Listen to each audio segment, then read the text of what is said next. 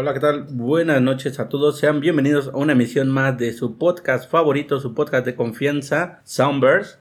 Eh, me encuentro el día de hoy en compañía de el buen Volker y el buen Remy. ¿Qué onda? Buenas noches a todos nuestros podescuchas. ¿Qué onda, chavos y chavas?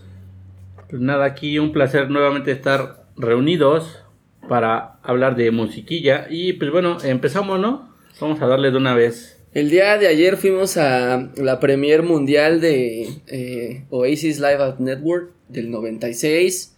Eh, recordemos que nuestros amigos de Cinépolis tuvieron la fortuna de pues poder distribuir esta película en toda la República Mexicana y pues sí pudimos eh, encontrar tanto los boletitos de edición especial Ajá. Los tickets que eran como, son como una, que como una copia de Una réplica. aquel- una réplica del ticket que vendieron en aquel entonces, ¿no? Para el Para el concierto. concierto. Así es, se, se dieron a la tarea de hacer como un pequeño souvenir para todos los que se, eh, se, se tomaron la molestia de ir a, a la premier. Todos los fans básicamente de Oasis. Aunque sí faltaron muchas salas, hubo mucha gente que se quejó en Twitter de que no alcanzó boletos. Pero pues obviamente era una función especial y pues también tomando en cuenta que estamos en pandemia, pues no iba a poderse abrir al 100% en todas las salas. Querían que todas las salas fueran de Oasis. Sí, casi, casi, pues no. Está No se puede, eso. chavo, está cabrón.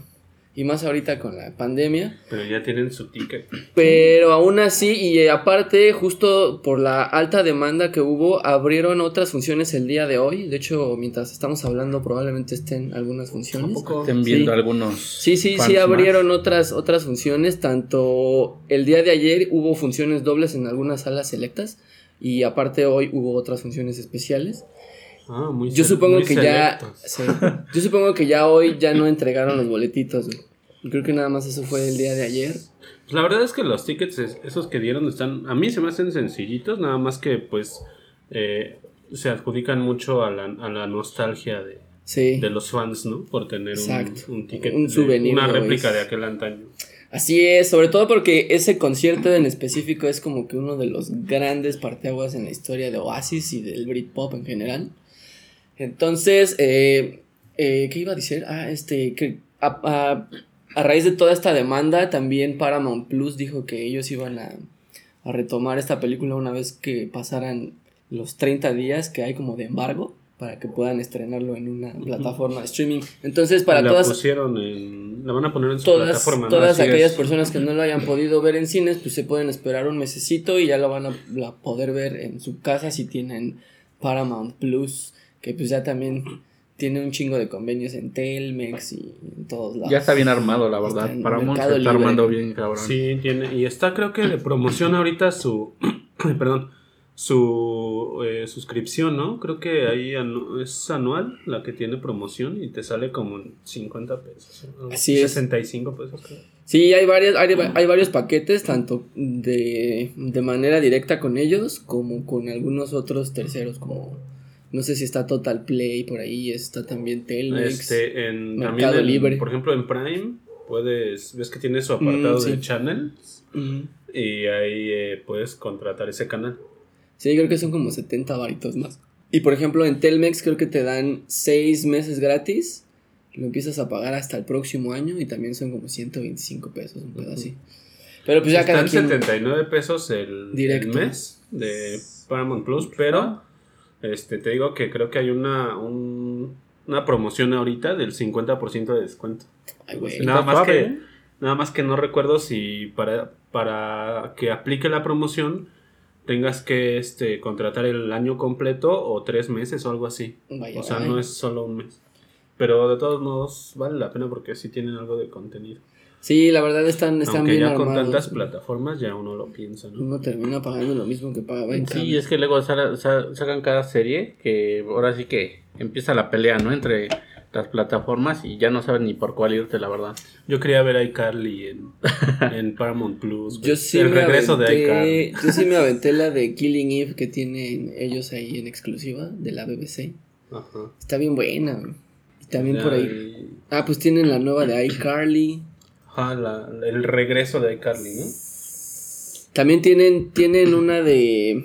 eh, era de Hulu, pero les pasaron los derechos a ellos que se llama The Handmaid's Tale. El cuento de la criada, creo que le pusieron aquí en español. pero en inglés es The Handmaid's Tale. Esa también es buenísima y ya va para la cuarta, quinta temporada, güey. También esa es de las grandes. Esa está también en otra plataforma, ¿no? En, es que Estaba antes me en acuerdo Hulu. yo dónde la vi, si en... en... O sea, está en Cuevana en también. Prime, no. Cuevana 3. No, Pero yo la vi en una plataforma, no me acuerdo si en Prime o, o en HBO. Max. Antes estaba en, en Hulu, pero la, mucho, el- hizo, hicieron como una especie de, De convenio, entre Hulu y, y Paramount, precisamente porque Hulu todavía no llega. Ujú. Sí, ahora sí Aquí que usan pues, Hulu, Hulu aquí no hay, ¿no? a menos que tengas este criada, Sí está en. Prime. A huevo. Sí, digo que yo la había visto en, en otra. Pero ha de ser igual con el, con el channel de Paramount. Pudiera ser. Ah, Porque yo también tengo Prime y te piden que te encima Ah, está sí. Paramount. pinche chingadera. Pero está bueno, la verdad es que sí hay una guerra ya descarada entre streamings. Ya, ya estamos en lo mero bueno de Pues toda ya es como si guerra. pagaras cable, ¿no? Nada más que. Sí, diferentes Ya te, sale, ya te sale más caro, güey. Porque antes, ¿cuánto pagabas de cable? Como. El chido, el chido, el paquete que incluía los canales buenos eran como 600 baros, 700. Pero era no nada más la tele, ¿no? También venía este O sea, eran, eran los clásicos y... la señal de tele abierta y todo esto, ¿no? Ajá. Sí, sí, sí. el- ahora sí que los servicios de, de cable siempre han traído, aparte de lo- los canales Plus, siempre han tenido lo de televisión abierta. ¿Y qué más? Nada más.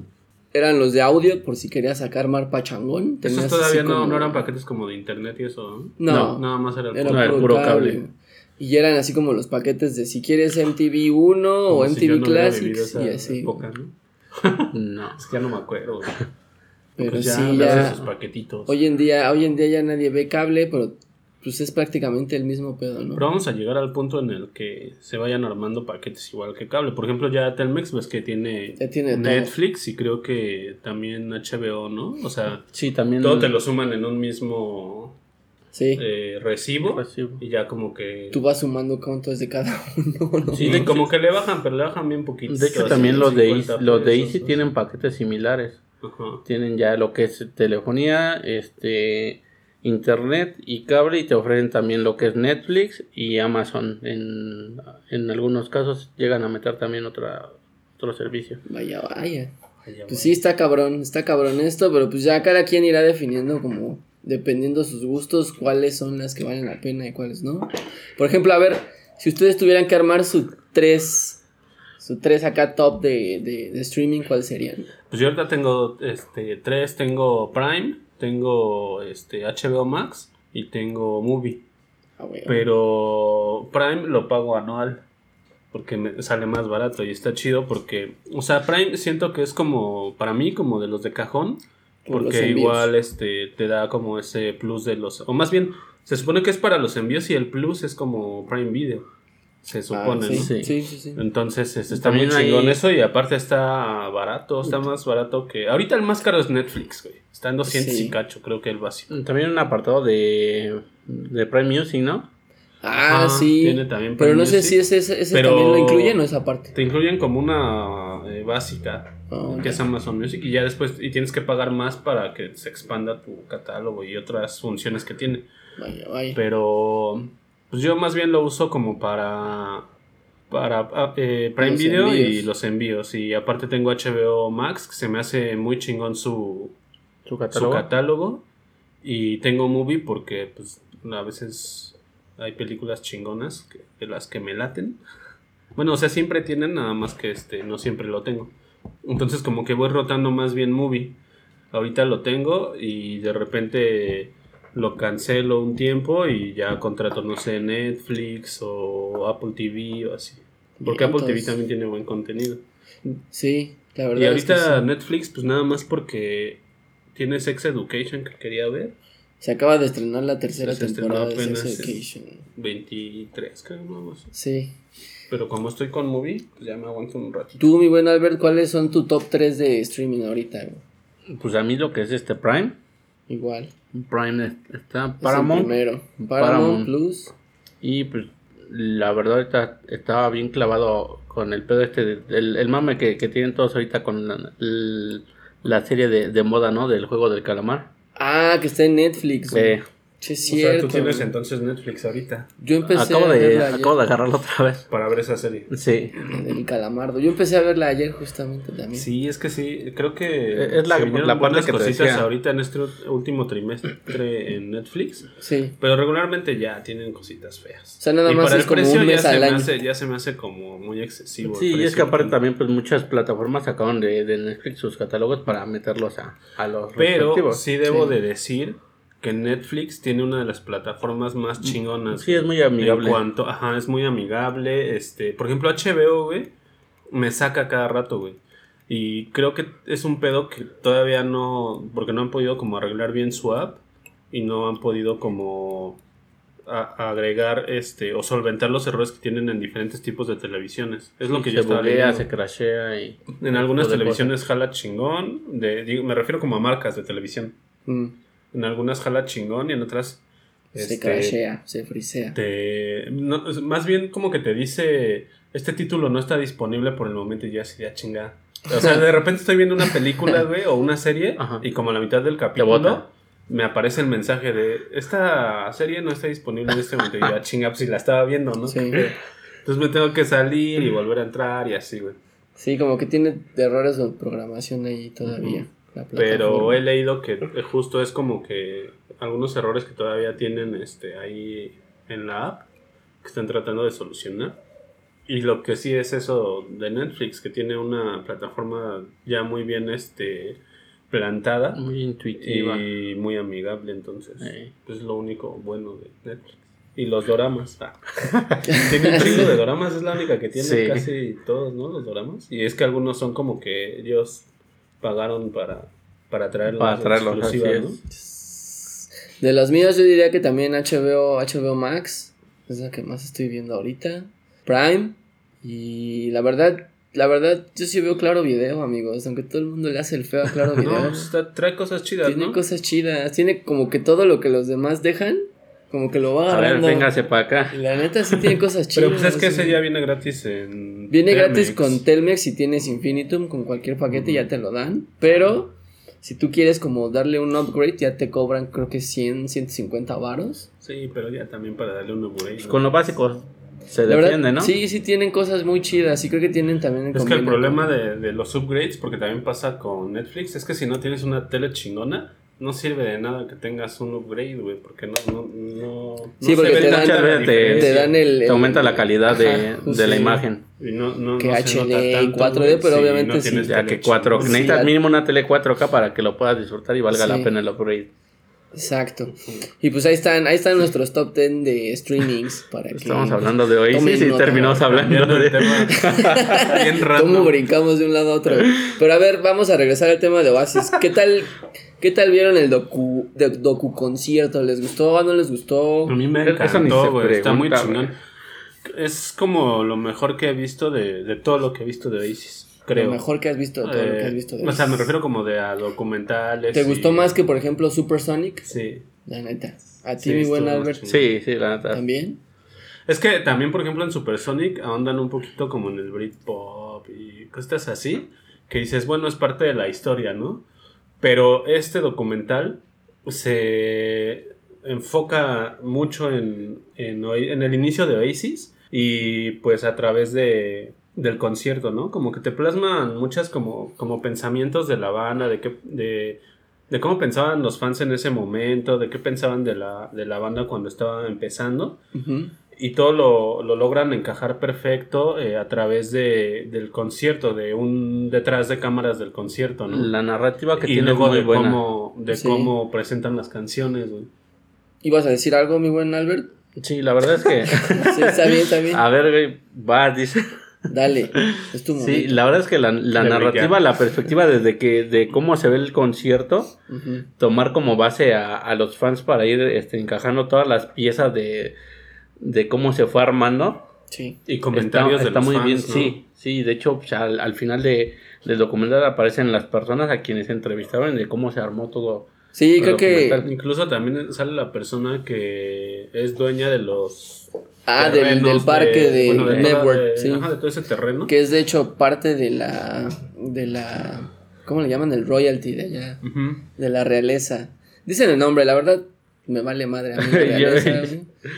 Pero eh, a mí también se me hace un gran acierto que hayan puesto el punto de vista de los fans. Porque justo ya creo que ya habíamos visto demasiado de Oasis en- en- en- desde la perspectiva de Noel y de Liam y de los otros integrantes de la banda, desde Supersonic. incluso de otras bandas. Entonces creo que ya habíamos escuchado bastante, ¿no? Creo que ahora le tocaba a los fans decir cómo habían vivido el concierto pues, desde que compraron los boletos, cómo llegaron. La travesía que tuvieron ¿Cómo le que, hicieron, que pasar para poder llegar a, a don- Ajá. al concierto. Los pedos que tuvieron que pasar, güey. Cómo, eh, cómo entraron al lugar, lo que pensaron al llegar ahí. O sea, estaba muy, muy, muy enfocado en la visión de los fans y creo que eso le suma un chingo. Sí. Porque justo te va como. Es como si estuvieras viviendo el momento. Como si te ponen las imágenes de cómo van Te llegando. identificas con los fans. Y final como de que van aumentando la expectativa y justo al- en, en el momento en el que llegan y encienden las luces y se escucha cómo gritan, es como si estuvieras tú en un concierto de Oasis. güey. Pues a mí me gustó justo todo este pedo de cómo los fans van contando pues, desde que llegan, cómo viven el concierto, cómo conviven con otra gente, cómo se siente como esta unidad. La armonía que, Que que todo el mundo llevaba sus drogas. La su- atmósfera que- ajá, que te todo el- mundo cantando rolas. Como que a pesar de que los noventas fueron una época muy oscura, y incluso también eh, las otras bandas que eran parte del festival, como The Prodigy, como los Charlatans, como los Manic Street Preachers, que tenían como un sonido un poco más punk, incluso más eh, agresivo, como que sí exaltaron los ánimos, pero a pesar de todo se mantuvo toda la calma, no fue, no fue como Woodstock 99, güey. Incluso en el mismo documental dice, no, pues la baja mínima histórica que, que tuvimos, Sí, por mucho 10 arrestados en los dos días. Sí, sí, sí, Y sí. se mantuvo en calma. Hay que recordar que, o mencionar que el, el documental es este, o bueno, parte de la producción es de, de Noel Gallagher. Entonces él sale hablando eh, algunas cosas. Pero muy eh, poquito. En voz off. Eh, sí, muy poquito, pero sale él y Liam no sale. No, Nada más sale al final, al Al final. final. Pero sí, creo que, creo que fue un gran acierto que lo, lo fueran armando a través de los fans para tener como ese punto de vista, ¿no? De, de cómo se vivió, la gente que estuvo ahí, que pudo comprar el boleto. Incluso hay uno que me gustó muchísimo, que es de un chavito que dice, yo no pude ir, pero fue la mejor experiencia de mi vida con mi hermano en mi cuarto a los 15 Escucharlos, años. eh, Sí, porque ese se transmitió en un chingo de lados en el mundo, ¿no? Así a es. través de la radio. El domingo se transmitió a través de la BBC y 400 unas- un estaciones chingo de habían radioestaciones en Y otros ya, países. ¿no? Más de 24 países. Círalo. Ay, papá, para ponerte ya en ambiente. O sea, a No, ¿No se les antojó un chingo una cerveza cuando estaban Ahí. escuchando las canciones? Sí, Sí. la neta sí daban ganas. Eso tal vez es lo único que sí extrañabas porque te daban ganas de brincar Sí, te ahí con la sentías en el concierto. Como que ganas de gritar las canciones. Y la verdad sí hay Ah, yo como estaba momentos. cantando varias canciones. Sí. Hay momentos muy épicos. Por ejemplo, a mí me gustó un chingo cuando salió de Masterplan con la, el güey que Uh, estaba sí, tocando un de solo la- de armónica. No mames, está chingoncísimo. También Sí. Cast No Shadow, dedicada Ah, a sí, Richard cuando se la Ashcroft. de- dedican a Richard Ashcroft, que bueno, para los fans sabemos que se que es como una canción que compusieron pensando, bueno, que compuso Noel Gallagher pensando en lo delgado que estaba Richard, Richard Ashcroft. ¿no? El flaco. el, el flaquillo. Yo lagrimé con Don't Look Back in Anger, güey. Sí, cabrón. Hubo, hubo muchos momentos muy de lagrimita, Life Forever. Life no se Forever. diga, no, se diga Life Forever. Slide Away también, creo que fue otro de los grandes, grandes momentos. Y creo que también, Y lo bueno es que dejan grandes secciones de la canción. Creo que ninguna estuvo completa al 100. Ajá. Más que. En algunas tienen Don't voz Look en Back off. in Anger, creo. Ajá, bueno, le meten como voz en off y todo. Pero sí tiene grandes segmentos de, de las canciones que tocaron en ese concierto. Sí. Para escucharlas. O sea, están, sí, están y todos el- los madrazos del primero y del segundo disco. Y aparte del significado que tiene cada canción, cómo lo, cómo lo van narrando lo- los fans, ¿no? ¿Sabes qué? Pues, Esa eh, canción- yo, yo recuerdo Ajá. que, que de- en el documental dice una, una chica, eh, yo llegué al concierto y estaba esperando que saliera Oasis y empieza de Swan Song y todos ya bien prendidos y cuando empiezan a tocar empiezan con Columba. Güey. Sí, y la morra se orgasmó bien cabrón, dice, fue de las cosas más chidas que, que me pudieron pasar, dices, Y güey, viene este. cabrón. Vienen escenas de los dos días de. de- Del concierto. concierto, El festival. porque eran dos fechas. Sí, creo que otro de los grandes momentos que, que por- uno, uno no sabe, güey, porque pues son miles y millones de historias. El de la chica que dice que pues ella llevó a su hermano y que su Ah, que no era hermano fan pues, es- no era ni fan. Sí, pero, Pero pues, no él- digas por qué, güey, para que lo vean. No sé si lo van a ver después, güey. Bueno, sí, ese es creo que, el sí momento más emotivo. momentos güey, emotivos, güey, que sí. Que sí te saca de la al verlos o ya estar viendo el- junto con el documental y saberlos y dices, ah, Sí, en la parte de como Pero es algo muy emotivo que, que pasó entre una chica que fue Y con su su, hermano. hermano. Y su hermano no era fan de Oasis, pero le dijo, vamos, yo te llevo porque creo que era, Sabía que tenía era como muy 17 fan. años creo que apenas su, su hermana. Y ella era muy fan, entonces su hermano le dijo, vamos, yo te llevo Sí, y ya sus- luego de ahí pasa Aparte que sus jefes le algo habían dicho que, no. que hace que la ir. situación era muy, fue, era muy emotiva. Ajá, porque era de network, ¿no? Y como que nadie decía, ¿qué es eso, no? Sí, ¿Dónde es eso? Es como una especie de eh, tipo Glastonbury, pero recordemos que Inglaterra tiene como muchas zonas eh, agrícolas, muchos campos abiertos. Y es precisamente Network Park está en Hertfordshire. Entonces es un- una especie como de, digamos, Durango, güey, que no hay nada ahí. ¿Es un Tlaxcala? ¿Qué es un O sea, Tlaxcala? Ándale, que nadie sabe dónde Existe chingados eso. está, pero sí existe, güey. El chiste es que era un lugar un poco alejado, muy grande, propicio para hacer este festival de, de proporciones épicas o bíblicas, como dicen los hermanos Gallagher. Sí, pues, Y pues sí. Ellos mismos lo dicen, ¿no? Que y nunca se imaginaron tocar en un lugar así. Que eh, con los antecedentes que tenía, que habían tocado Zeppelin, Los Rolling los Stones. Rolling Stones. Entonces nunca, se habían, nunca habían pensado que iban a hacer eso. Sí, Sí, es- ellos ya venían de haber tocado en grandes estadios, Pero pero, nunca no, no, no en un lugar así que llenara a 150 mil 125,000 personas, Sí, ¿no? por día güey. 5 y 125 al otro Nadie, día, ¿no? nadie se ha atrevido a hacer un festival así. O sea, es- hace cuenta que es como si una banda dijera, me valen madre los patrocinadores, yo voy a hacer mi propio festival y voy a invitar a mis bandas. Creo que el único que lo ha hecho en estos tiempos es The Cure. Creo que de- Robert Smith hizo su El propio que él, festival. él hace el- la curación de los... No me acuerdo cómo se llama de ese bandas, festival, ¿no? pero es algo de Robert Smith, no sé qué chingados. güey. Ujú. Pero hasta Sí, ahora sí. creo que es el único que se ha aventado También a hacer estos, eso. los de One Big Holiday, ¿no? Los de My de My Morning Jacket, Jacket. pero esa es bien chiquitita. güey. o sea, no, no, no tiene las Digo, hacer algo, algo así, pues ya como que se Sí, considera, bueno, ¿no? también no todos atreven algo así. Es una banda tan grande, güey. Sí, O sea, también es una banda chica. The. Cure sí es una banda muy grande y precisamente por eso tiene un festival más grande.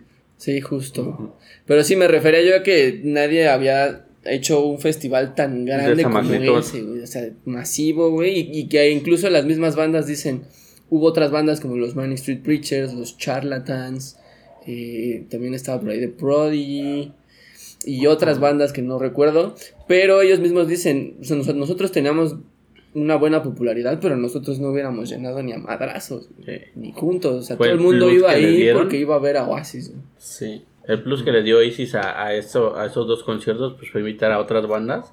Sí. Y, pues, amenizar todo el día porque desde temprano empezaron a tocar las bandas y al final cerrar Oasis como plato fuerte. Pues ya era la cereza del pastel sea, prácticamente. imagínate- Porque aparte dicen, ¿no? Varios fans ahí mencionan que el placer de ver a Oasis y aparte a varias bandas por solo 25 euros en ese es. tiempo. De hecho, aquí viene el precio, güey. Sí, 22, 22, 50. 50. Imagínate, güey. Yo creo que ni el festival más barato hoy en día cuesta eso, güey. No, no, pues hoy no. Está cabrón. Maldito. Pero fue más o menos como del primer Corona Capital. Creo Hola, que estaba en Corona 450, ¿no? Más o menos, 450 ajá. pesos salió el primer Corona. Sí, justo. güey. Que serían como el equivalente a 25 dólares, que serían como 20 libras más Sí, o menos. más o menos. Que no, no tiene, no eran las mismas bandas, sino era el mismo impacto, ¿no? Porque pues Sí. en Network estaban bandas eh, icónicas del Britpop güey, en ese momento. legendarias y ahora, ahora legendarias. Imagínate poder ver a los Chemical Brothers, a The Prodigy, a los Manic Street Preachers, a los Charlatans y a Oasis juntos, güey. Sí. ¿Fueron los Chemical también? Sí, estaban? los Chemical. Bueno, en ese entonces los Chemical apenas empezaban, Sí. tenían el primer disco, pero pues. Sí, imagínate. incluso ves que hacen mención que por poco, por poco eh, de Prodigy le vuela ahora sí que todo el, el show a el los show. chavos. Sí, Ah, ellos, ahí ellos abrieron el primer día. Sí. Pues ahí estuvo. La verdad es que está muy chido. Si no son fans de Oasis y le quieren entrar al. Britpop, creo que es una buena forma de hacerlo porque es justo el mejor momento de la banda. Liam suena muy bien, no, no, no sonaba tan nasal como después, antes de los excesos de la droga y el alcohol. Fue cuando, Eh, cuando nadie daba un centavo por esa banda. Sí, justo, estaban en el mejor momento y creo que por eso Network es como el, el punto más alto en su carrera. Sí, o sea, sí, sí ya daban mucho por la banda, pero nunca pensaron que iban a llegar a tanto. Porque te digo, ya llenaban estadios y todo, pero justo Noel dice que que ese momento fue el que marcó la diferencia entre ser Una banda que toca en, en estadios y recintos grandes, entre comillas, a ser una banda que se iba a volver este, YouTube mundial, y ¿no? Y, Queen. y- y muy cabrona, güey. Sí, en ese momento ya dejaron de ser indie y se volvieron totalmente reconocibles en todo el mundo y pasaron a ser pues de los grandes del mainstream. Para bien y para mal, pero bueno. Pues en general está muy chinga, está muy chida, vayan a, a- bueno, no ya no ya no la pueden ver, pero pueden esperarse a que esté en Paramount, denle una checada, la verdad sí está muy chido, vale mucho la pena y si son muy muy fans, pues ya también podrán comprar el DVD, que es exactamente el mismo que vimos, que es como un documental eh, con concierto. Pero si solamente quieren ver el concierto, pueden comprar el DVD que trae los dos días. Entonces es ahí también ya el, el- ¿Está en. Amazon? O, Creo que están en la página de Oasis nada más porque en Amazon están agotados. o búsquenlo con su proveedor de confianza. Su dealer de confianza. Sí, también. Y pues ahí está. Entonces ahora vamos a pasar al tema de la semana que va a ser pues todos los discos que cumplen años en septiembre, güey, que es brutal. Se Aniversarios. juntaron varios, Un ¿eh? chingo Y- de y- y aniversarios de en su puros discos de totalidad los noventas. cumplen Ensalada 30 de añitos. aniversarios. Y pues empezamos, güey. ¿Quién- ¿A, quién la- ¿A cuál le quieren dar, amigos? Pues el primero. Primal, ¿no? ¿Cuál es el que traes primero? Pues mira, vamos a empezar con los del 23 de septiembre, o sea, del día de ayer. El 23 de septiembre de 1991 se estrena eh, el Screamadelica de Primal Scream. Uno de los trabajos más chingones que puede haber. Eh, el álbum es producido por Andrew Weatherall, que también trabajó con The Jesus and Mary Chain y con Massey Star. Estaba como tenía, tenía como esa ondita medio shoegazera, medio post-punkera. Y se aventó a, a un, no sé, un trabajo experimental que tenía Primal Scream. Ya no querían hacer eh, tanto rock, querían meterse más al lado funk, meterle al, al disco, hacerlo un poco más bailable Un poco más experimental, sin ¿no? perder la esencia de Primal Scream. Y creo que salió un disco increíble, güey. Por ejemplo, nadie, nadie puede negar que ha escuchado Loaded o Moving On. Moving on. Moving On incluso sale en el soundtrack de, de Grand Theft Auto San Andreas. Ah, sí. Está increíble, güey. Yo creo que se, ha- se ha- se ha convertido en uno de esos puntos clave de los noventas. Es un disco icónico de Primal Scream. Sí, porque no se ajustaban a nada de lo que la, había en hasta ese la entonces, portada de ese disco, ¿no? Es Sí. como ya de las mejores portadas de, de todos los tiempos o del rock. Sí, la verdad es que es un gran disco, güey, que inclasificable, güey, porque no, no se ajusta a nada de lo que se hacía en los noventas, güey. Como que siempre se fueron, se despegaron de todas las modas, de, de todos los sonidos que había en ese entonces y entregaron una pieza increíble, güey, que justo en este momento va a tener una reedición por los 30 años, que va a tener demos y mezclas inéditas entre ellas una que se llama Shine Like Stars, que nunca ha salido, que nunca se ha escuchado. Va a ser como la joya de la corona de este disco. Que lo van a poder encontrar. eh, déjame checar aquí en la, en la página donde estoy leyendo. El 15 de octubre ya se va a poder encontrar en, pues, en todos los servicios para que lo puedan pedir de una vez, lo pueden preordenar ya en la página de Primal Screen. También hay una edición que va a traer eh, 10 LPs pues, con todos los remixes que trae esta madre.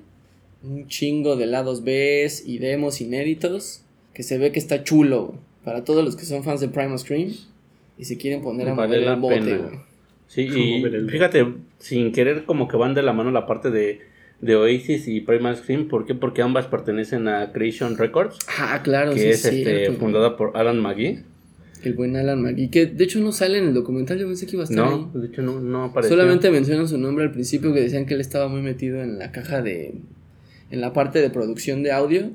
Y dice Noel, dice, cuando nosotros llegamos en helicóptero ellos dos ya estaban ahí porque sabíamos que ellos dos se tenían que rifar toda la chamba de ecualizar todo el lugar. Sí, porque sí, fue, fue una chambota bien cabrona. Ellos Confiábamos en ellos, confiábamos en ellos y ellos llegaron antes de que estaba, cuando estaba ya toda la gente ahí.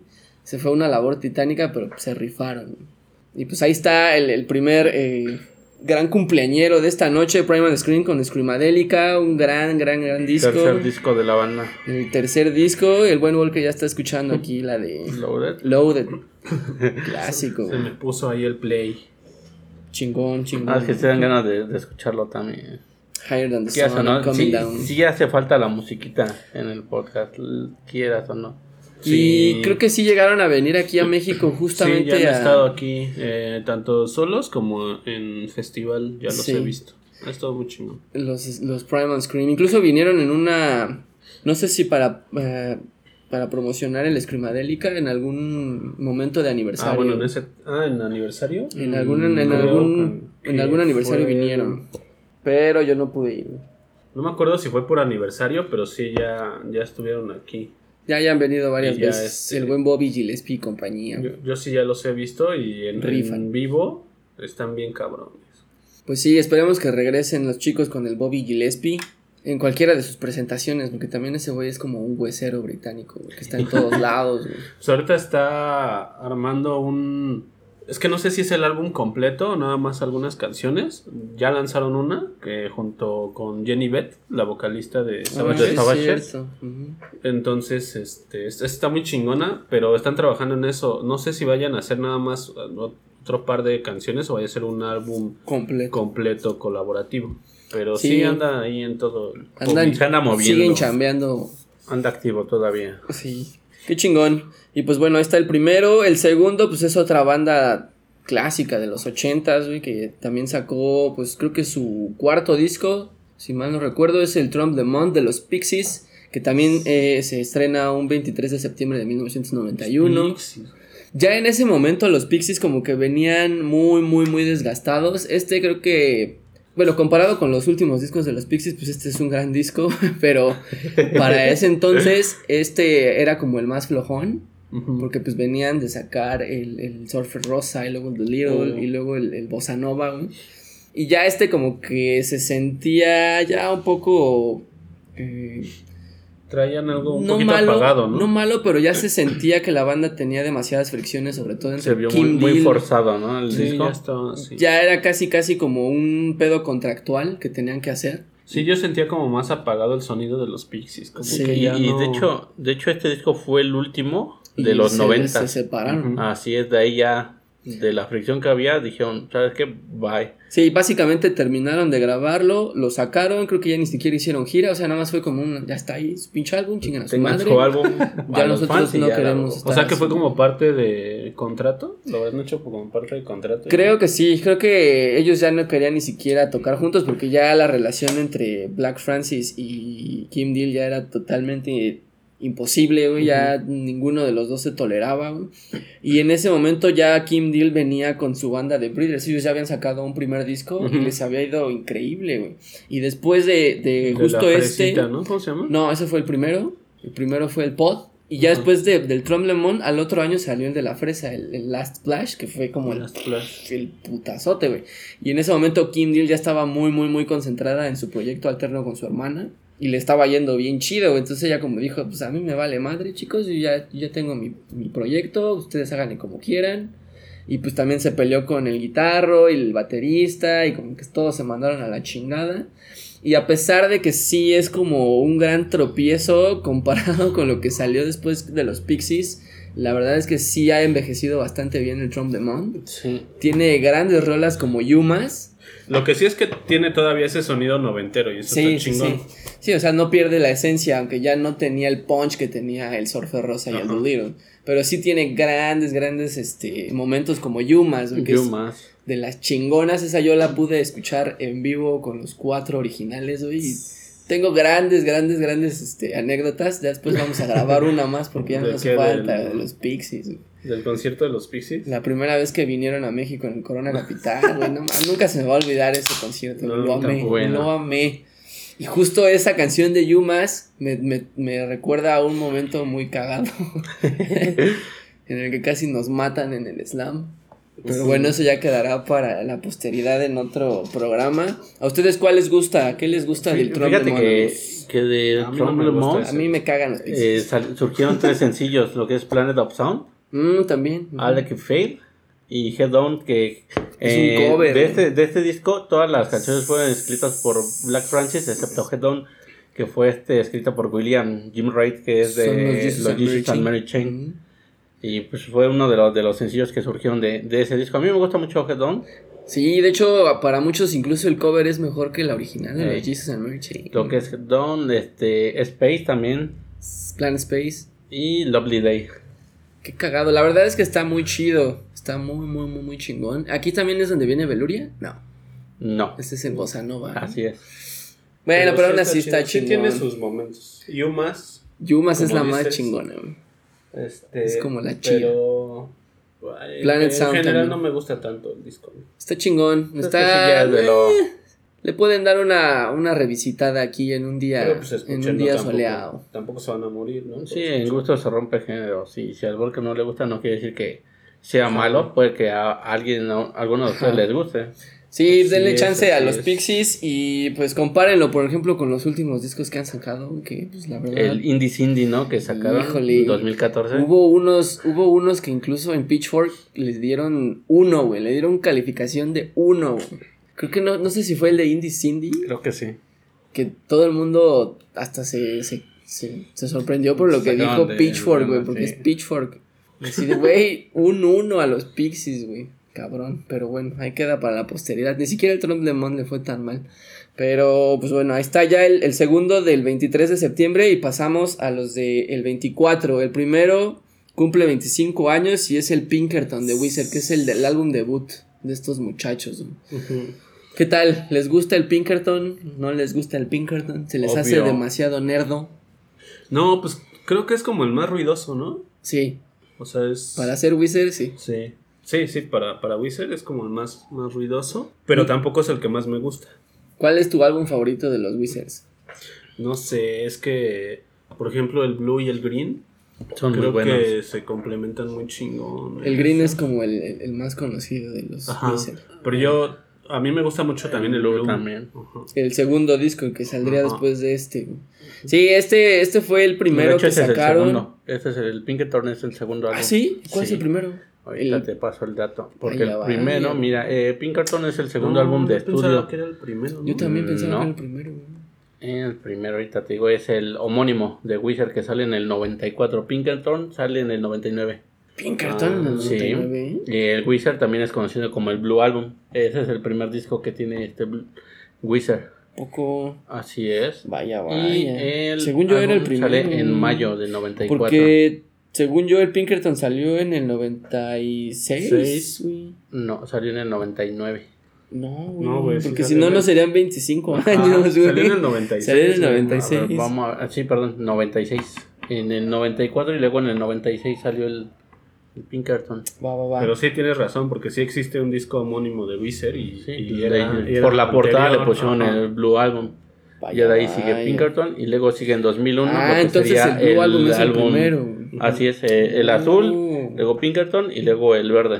Yo Vaya, pensé que había sido el Yo pensé- Pinkerton, ajá, luego el azul y luego el verde. Sí, cierto. Pero bueno, Pues es al revés.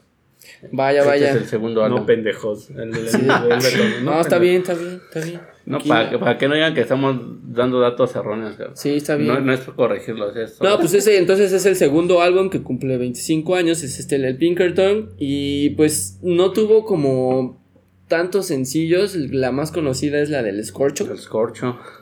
que incluso se convirtió en una especie de creep para la banda porque como que no les gustaba tocar el Scorcho, güey, no sé qué pedo con esa rola, no sé por qué pinche Rivers Cuomo. Para mí es como de mis favoritas. Sí, es muy buena. La verdad, de, de este disco solo tuvieron tres sencillos. Como bien comentas, el primero fue el Scorcho. Ajá. Que yo creo por ser el primero y fue el que más pegó. Sí. Pues igual como que fue el, el hate que tuvo Rivers como sobre, sobre la canción. De ahí sacaron The Good Life. Ujú. Y por último sacaron Pink Triangle.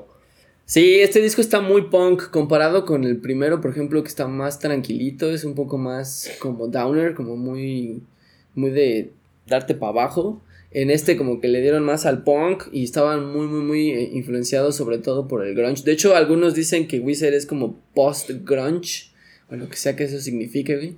Pero realmente eh, creo que ellos tenían como un sonido muy muy muy alejado. Sí tenían influencia de Nirvana, incluso Rivers como ha dicho que es gran fan. Sí. Pero pues sí trataba de darle como otro pedo. Yo incluso lo veo más apegado al happy punk que, a, que al grunge, güey, definitivamente. Incluso tienen como más salud, Perdón. como más eh, igual en, en algunos, en algunos, Cobijas. el cobijas, güey. cobijas. Tienen como que de repente más influencia de Van Halen, De les Van gustaba Halen, sí. mucho este pedo de Black Sabbath, un poco más como este rock clásico, como que conjuntaban esas dos cosas muy chido y justo en este, en este disco como que le dan, le dan mucho al, al happy punk, pero está chingón también. Oye, ¿iban a sacar este como alguna edición de aniversario? ¿No sabes? No tengo idea, ¿ahí hay algún dato por ahí? No. Creo No, que no. yo sepa, me imagino que van a esperar, yo creo que llega a los 30. Creo que hubo una edición de los 20 años. De los 20, sí. Sí hubo una doble que traía todos los demos. Y está en CD y creo que también en, en vinilo. Y también está bastante bonita. Viene en estas cajitas que son como desplegables de dos CDs. Está bastante bonito. Y denle ahí una buena escuchada. Pues la más conocida es la del Scorcho, que inicia como con unos mopeds ahí Sí. a- hablando entre ellos. Está muy cagada, la verdad. Está muy chida. El Claro Rivers como rifa en vivo. Si no han podido ver a Wizard, la neta vale mucho la pena. Son de esas bandas que interactúan mucho con el público. Como que sí hay esa conexión banda-público. Les piden que les diga qué rola quieren tocar. Se avientan unos covers que tú no te imaginas. Por ejemplo, cuando yo los vi. O sea, han estado sacando un chingo de Sacaron, covers. sacaron De un hecho, disco sacaron un de disco de el covers, Teal sí. Album, que es de puro cover. Y La se avientan está bien unos que no te esperas. Por ejemplo, se avientan la de África de Toto. Se avientan una de Take On Me de Aja. Sí, eh, la precisamente de verdad ese- las tocan muy disco. chingón. güey. Pinche Rivers, cómo se rifa. güey. Incluso de sacan Paranoid Android. De Paranoia Android. Mr. Blue Sky, que también suena Sí, bien, la verdad, cabrón. la verdad sí tienen como que buen repertorio. De por sí ya tienen como 8 o 9 discos y aparte tienen como su repertorio de rolitas extra para ir para echarse un palomazo. Incluso también creo que le hicieron un cover a Lithium de Nirvana la vez que vinieron aquí al, al Corona Capital. Se aventaron dos que tres de Nirvana. Y ves que tienen También un, un covercillo a, a Radiohead de Paranoid Android. Ah, sí es cierto. Bueno. Lo que Buenísimo, eh. Sí es cierto. Pues ahí está el Pinkerton que también cumple 25 años, otro gran disco de los noventas. Y seguimos con otro madrazote, güey. Soundgarden. El Bad Finger de Soundgarden. ¿Qué podemos decir de, de Soundgarden, amigos? ¿Les late, no les late? Sí, a mí sí me late y creo que es uno de los discos como importantes de, de ese momento eh, en el grunge, porque recordemos que fue, fue en el 91, ¿no? Cuando, cuando salió. Así es. Recordemos que veníamos, creo que ya lo habíamos platicado, pero tra- eh, traíamos esa onda de la Guerra Fría de aquel lado. eh, Sí. Traíamos, ¿no? Como si hubiéramos sido- También nosotros México, andábamos ¿no? por ahí, Participamos sí, ahí. también andábamos No, pero en el mundo, en el archivos. mundo, en el mundo. Pinche espionaje, sí. ese pedo.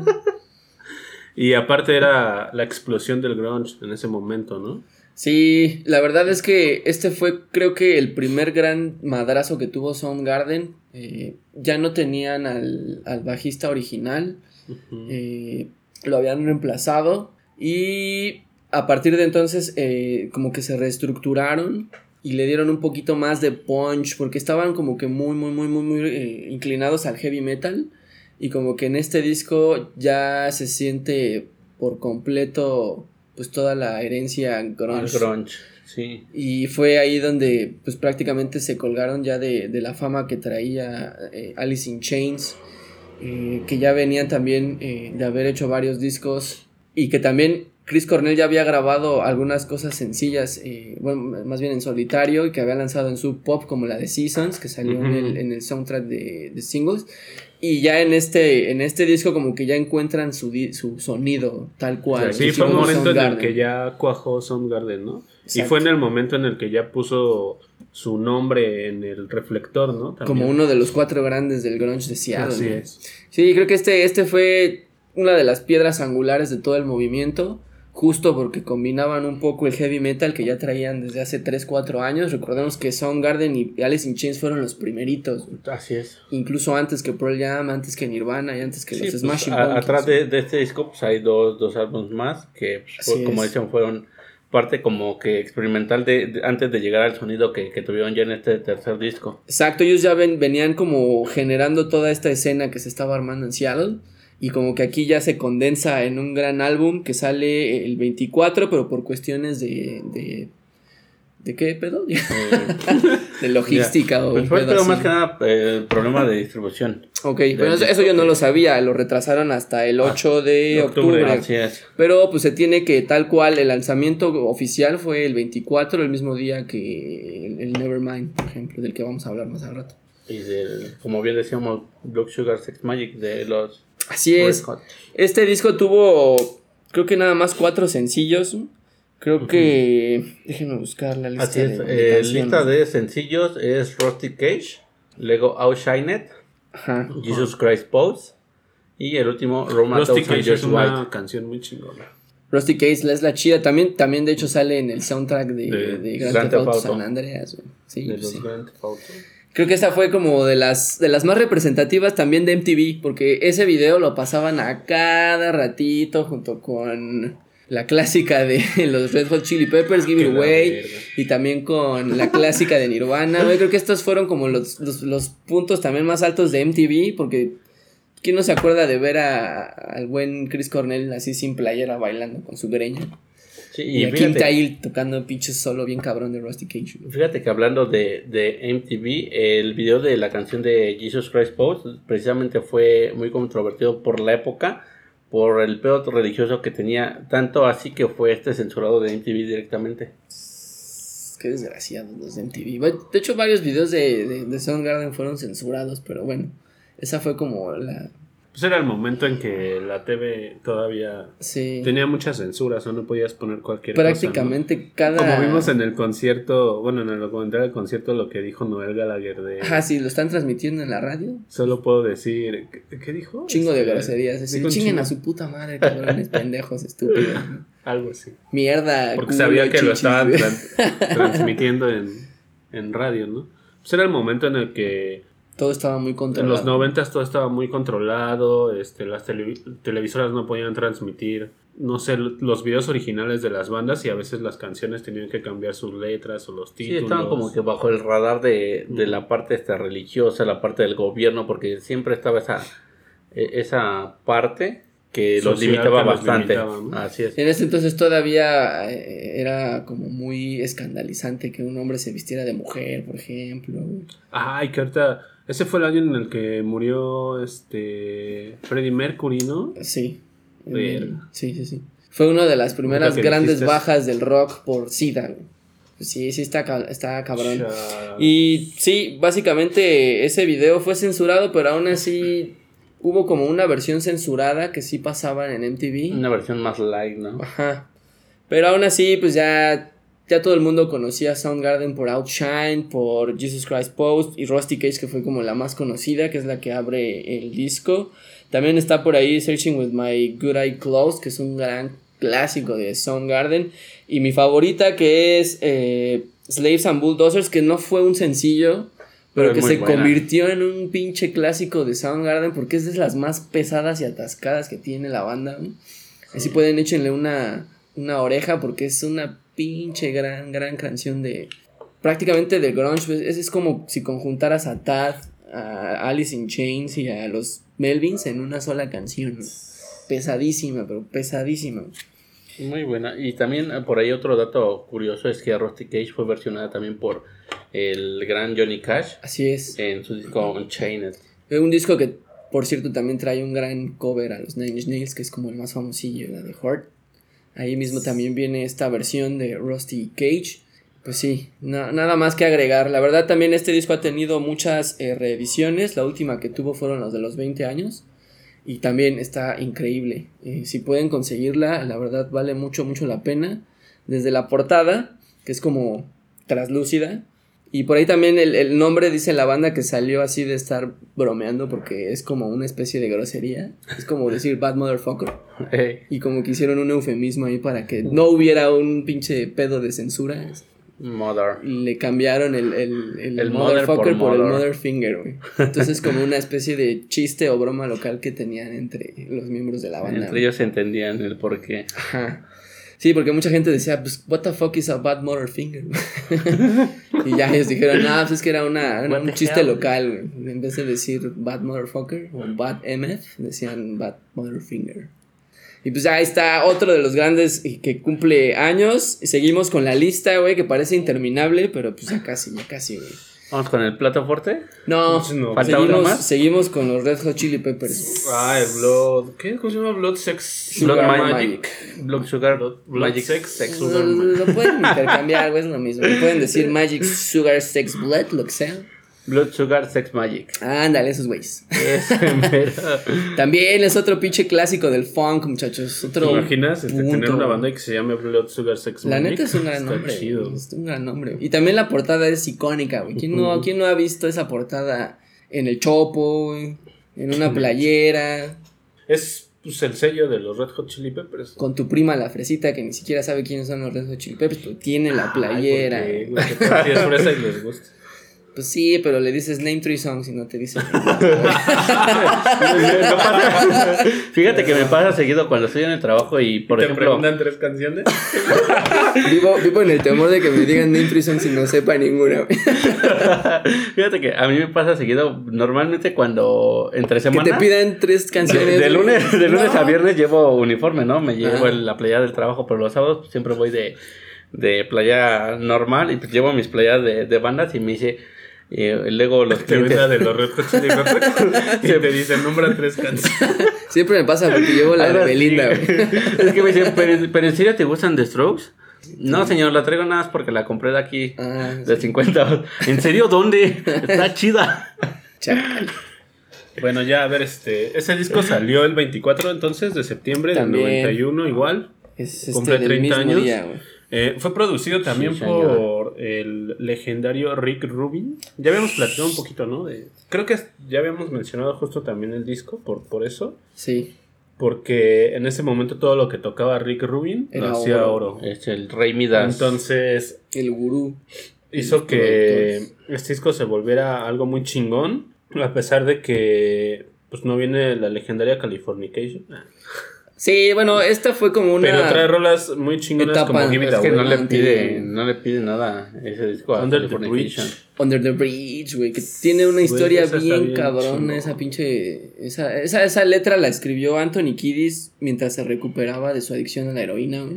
Con razón está bien acá. güey. Sí, güey, de hecho, si, si tú eh, le pones atención a la letra, él narra cómo pues, vivía básicamente debajo de los puentes, güey. Ajá. Y ahí era donde pues, se daba sus arponazos, esperando nada más que morir, güey. O sea, él lo Que dice se lo de, cargara. Dice, yo ya no tenía nada más que hacer en la vida, güey. Los primeros álbumes de los Red Hot Chili Peppers fueron un gran fracaso, güey.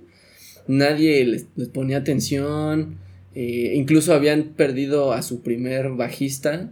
Creo que era Slovak. Jalil Slovak. Halil Slovak se llamaba. También por las mismas cuestiones, güey. El tipo murió de una sobredosis. Y pues la verdad la banda venía de una zona súper conflictiva, llena de un montón de problemas. Venían de familias disfuncionales, que ya casi es un cliché, pero bueno.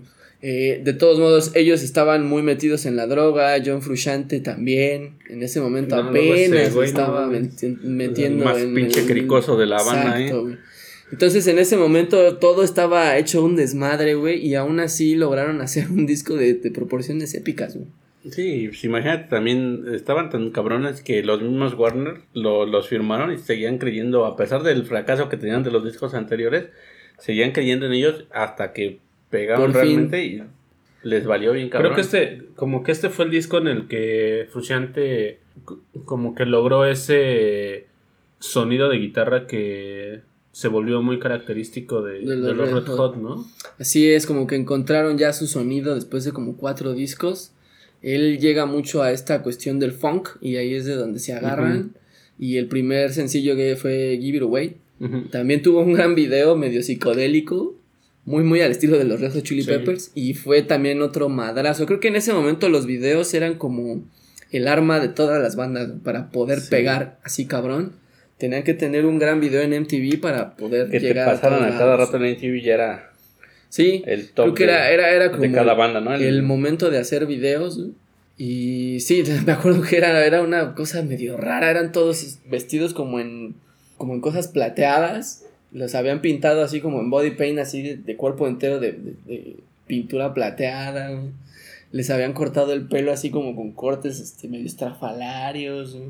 Pinche Anthony Kiddis creo que no tenía ni siquiera calzón, nada más se había puesto un pinche este, ¿Su concha? calcetín, un calcetín, y nada más se veía como tambaleaba el pinche calcetín.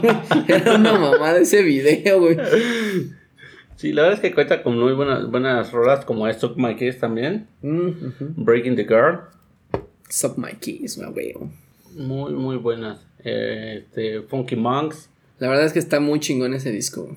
Y fíjate que el Muy disco es- está larguito, ¿eh? 17 Como cortes tiene. Como 15, 17. 17 Está cortes. larguito. De hecho, es como de los pocos que rompe la tradición de Rick Rubin porque él casi siempre hace discos de entre 10 y 12. güey. Es como su, su corte, su, su trademark, por así decirlo, de este cabrón. Pues en ese tiempo estaban así porque también, bueno, ya en los noventas ya no, porque ya estaba otro medio de difusión de la música diferente o de distribución, pero cuando estaban los, Los LPs. los LPs, justo por eso los álbumes se volvieron de máximo 10 canciones o Por el 11 espacio cuando que cabían dependiendo del tamaño de, de- o la duración de la canción, porque en el álbum, en el LP, pues es lo que cabía, ¿no? De un lado entre 4 o 5 canciones y del otro lado igual, 4 o 5 canciones. Sí, yo creo que eso también fue como una de las ventajas que tuvo en ese entonces el disco que podían extender un poco más hasta Podían 74 jugar con minutos. ¿no? Ajá.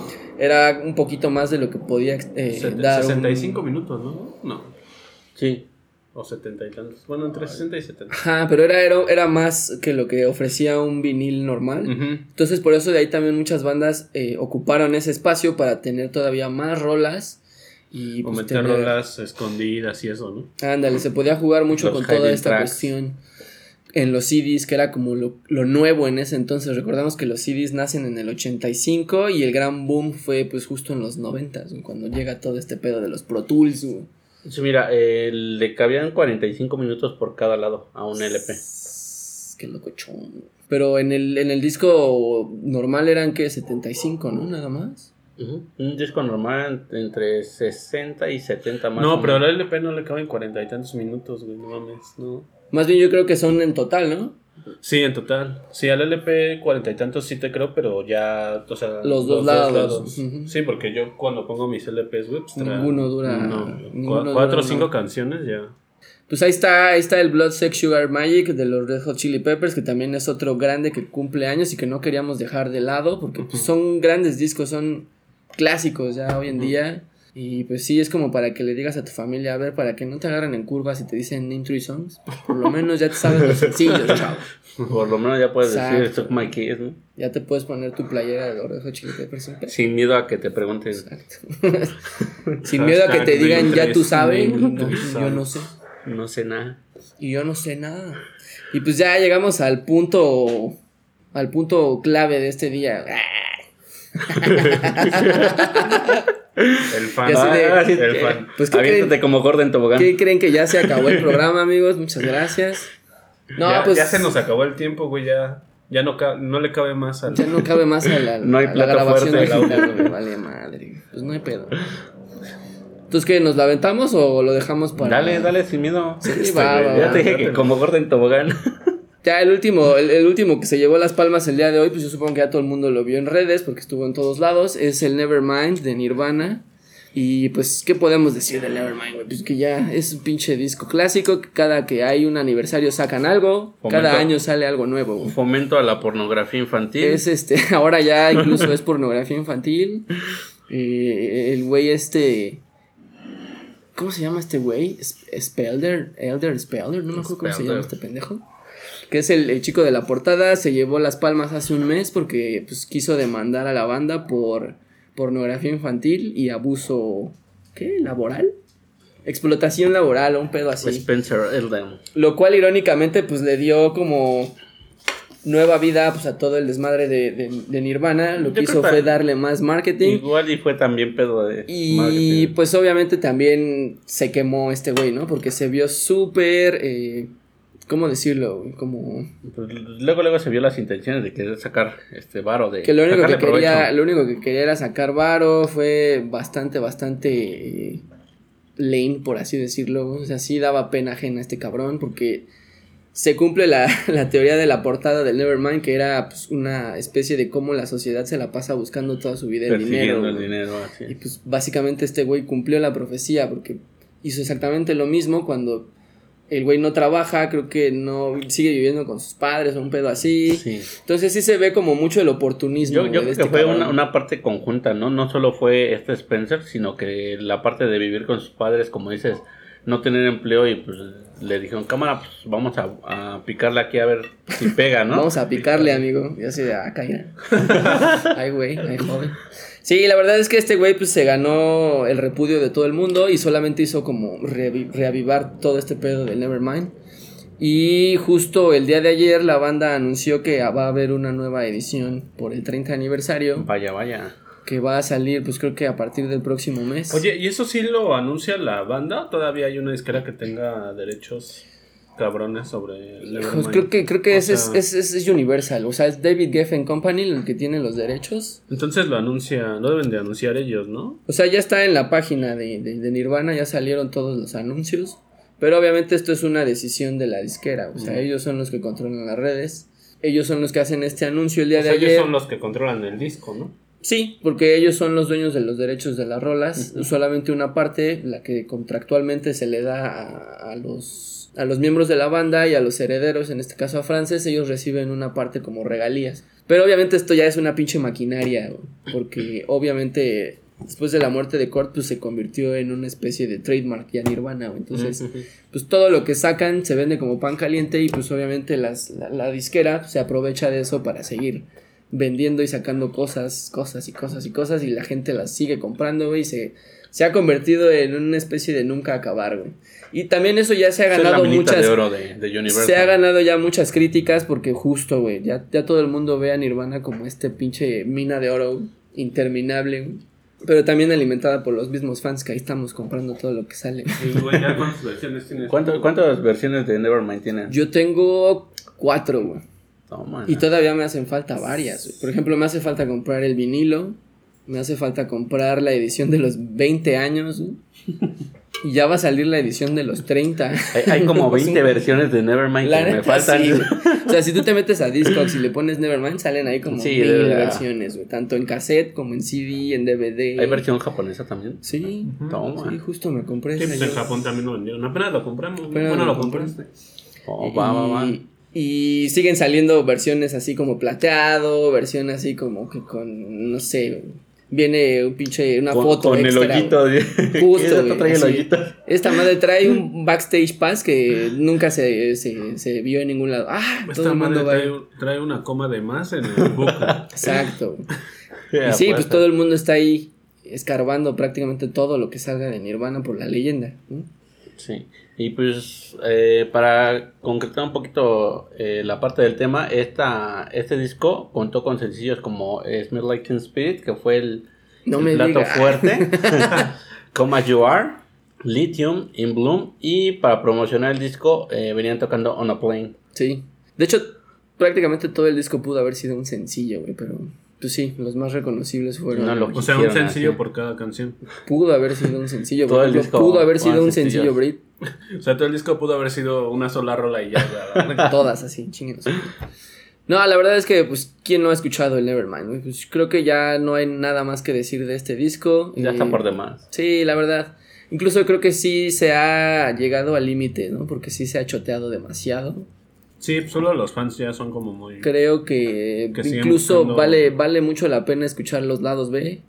O escuchar, por ejemplo, el, el, el Bleach, que ha ganado como que con el tiempo mucha más notoriedad. A pesar de que es como el álbum que casi nadie conoce de Nirvana.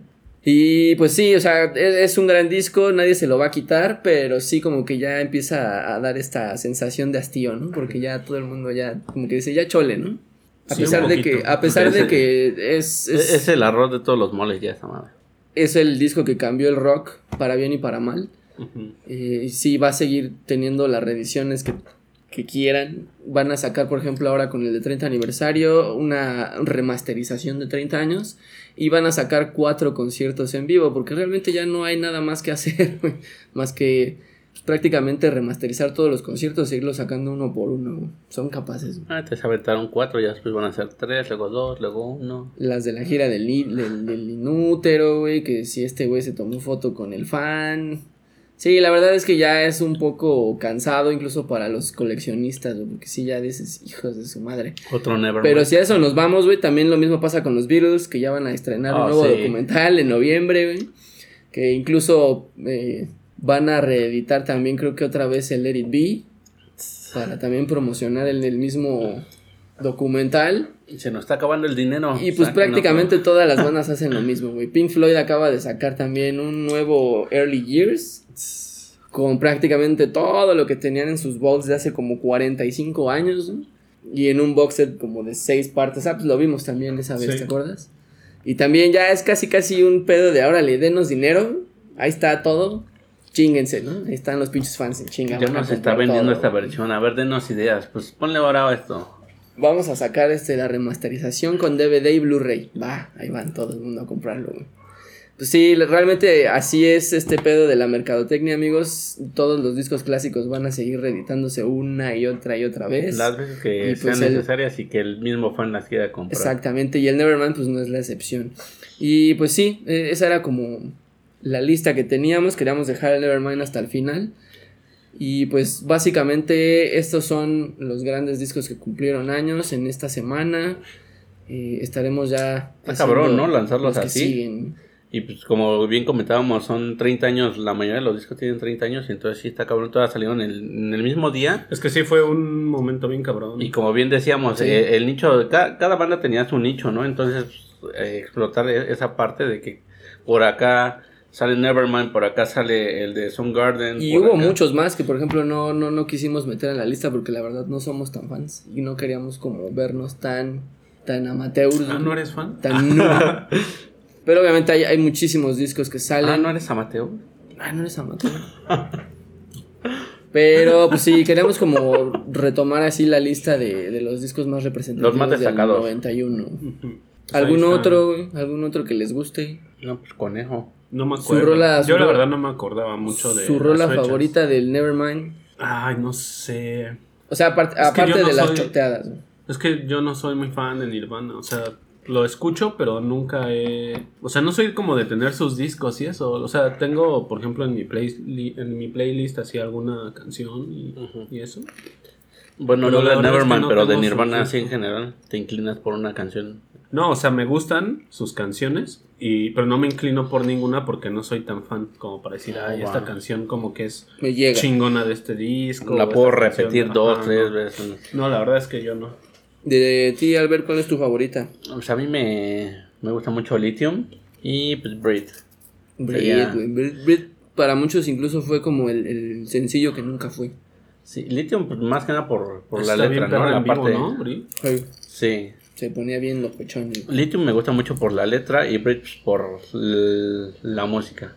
A mí me gusta mucho Something in the Way porque pues ya sabes que me encanta la Ay, Something melancolía. in the. Way sí está bien cabrona, ¿no?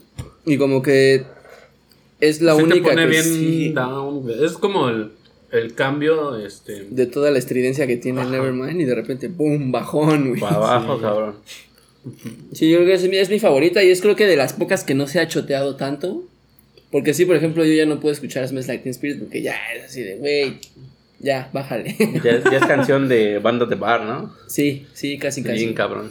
De hecho, deberíamos hacer un programa de todas esas canciones que ya odiamos. De, de hecho, deberíamos hacer una, una banda de canciones de bar, güey. De hecho, deberíamos de Para, cancelar para tocar Smells la planta. La planta, güey. Deberíamos de hacer una de las peores canciones que se han hecho en el rock. güey.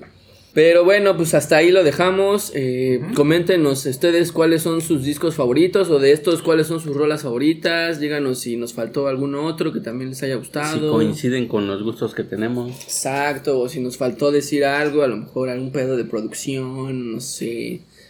Alguna historia muy rara de una rola que por ejemplo se nos haya pasado. Que debe haber un chingo, ¿no? Pero pues sí. Un montón de anécdotas. A veces no, no sabemos todo, toda la historia de, detrás de un disco.